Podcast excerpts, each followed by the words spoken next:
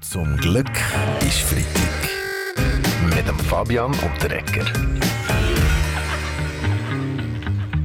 Jetzt ist es äh, glaub, tatsächlich so weit. Heute der letzte Tag mit sommerlichen Temperaturen. Der Sommer der ist ja schon wahnsinnig lang gesetzt, oder äh, Wettermann Felix Blumer? Sommerwetter ist länger gegangen als Betonung vom Ä im Wort Wetter. Am Wochenende wird es dann gerade kalt. Man braucht irgendwie gar keine Übergangsjacke mehr, Bastian Giro. Ja, ja, wir von den Grünen sind dezidiert gegen Kleiderverschwendung. Mit der Übergangsjacke kann man nämlich auch ein wunderbares Winternestchen machen für Ego. Guter Tipp, merci. Also fehlt uns jetzt plötzlich der Herbst, Frau Keller-Sutter? Das wäre nicht so tragisch. Meine Lieblingsjahreszeit ist sowieso der Jahresabschluss der Erfolgsrechnung. Eine schlechte Erfolgsrechnung hat im Moment der FC Basel. Der ist aktuell letzt in der Tabelle unter dem Übergangstrainer Heiko Vogel. Der Heiko ist ganz ein besonderer kleiner Vogel.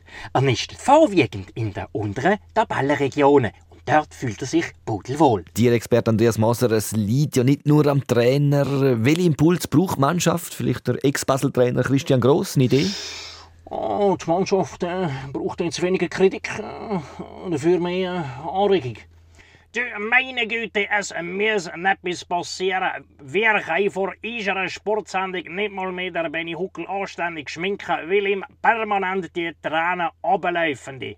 Ja, Rainer Maria Salzgeber, es geht mir auch nicht besser. Ich habe seit meiner aktiven Zeit nicht mehr so häufig brillt wie jetzt. Aber Roger, es gibt nur eine Devise für den FCB. Finger rausnehmen. Ja, das sehe ich im Clip schon die ganze Zeit.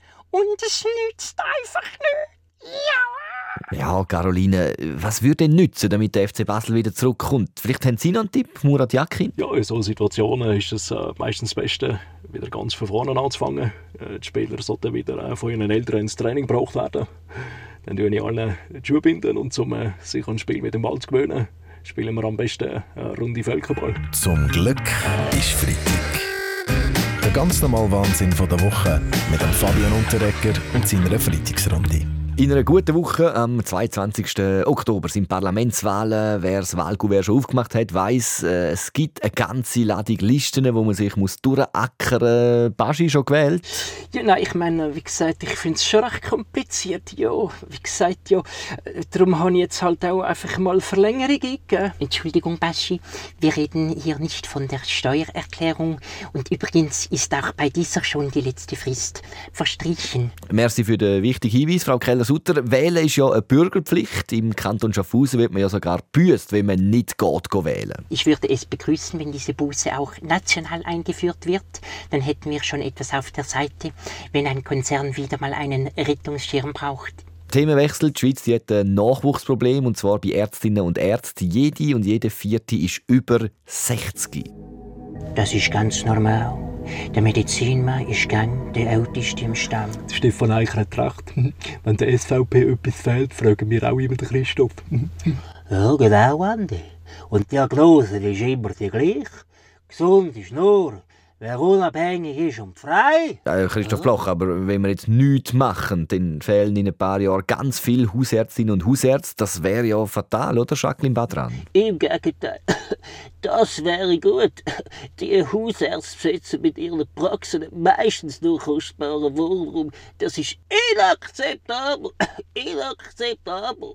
Lass mal auf der Röhr aus Solör, die Haus wie Druid. Chris von der Rohr, was würden Sie gegen Ärztemangel machen? Wir brauchen keinen Stethoskop-Pinguine, sondern Rockstars, verstehst du? Mit ein Stromgitarre putzt der Bereich über dem Haus durch und für alles unten gibt es einen fetten Bass, der deine Gitarren dermassen durchschüttelt, dass du wieder voll im Rhythmus bist, verstehst du?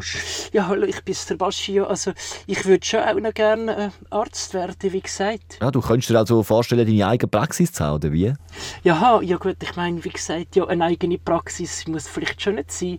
Mir langt zum Beispiel ein eigenes Medizinschränkchen. Zum Glück ist Freitag mit dem Fabian Unterreger. Alle Folgen auch online als Podcast auf srf3.ch.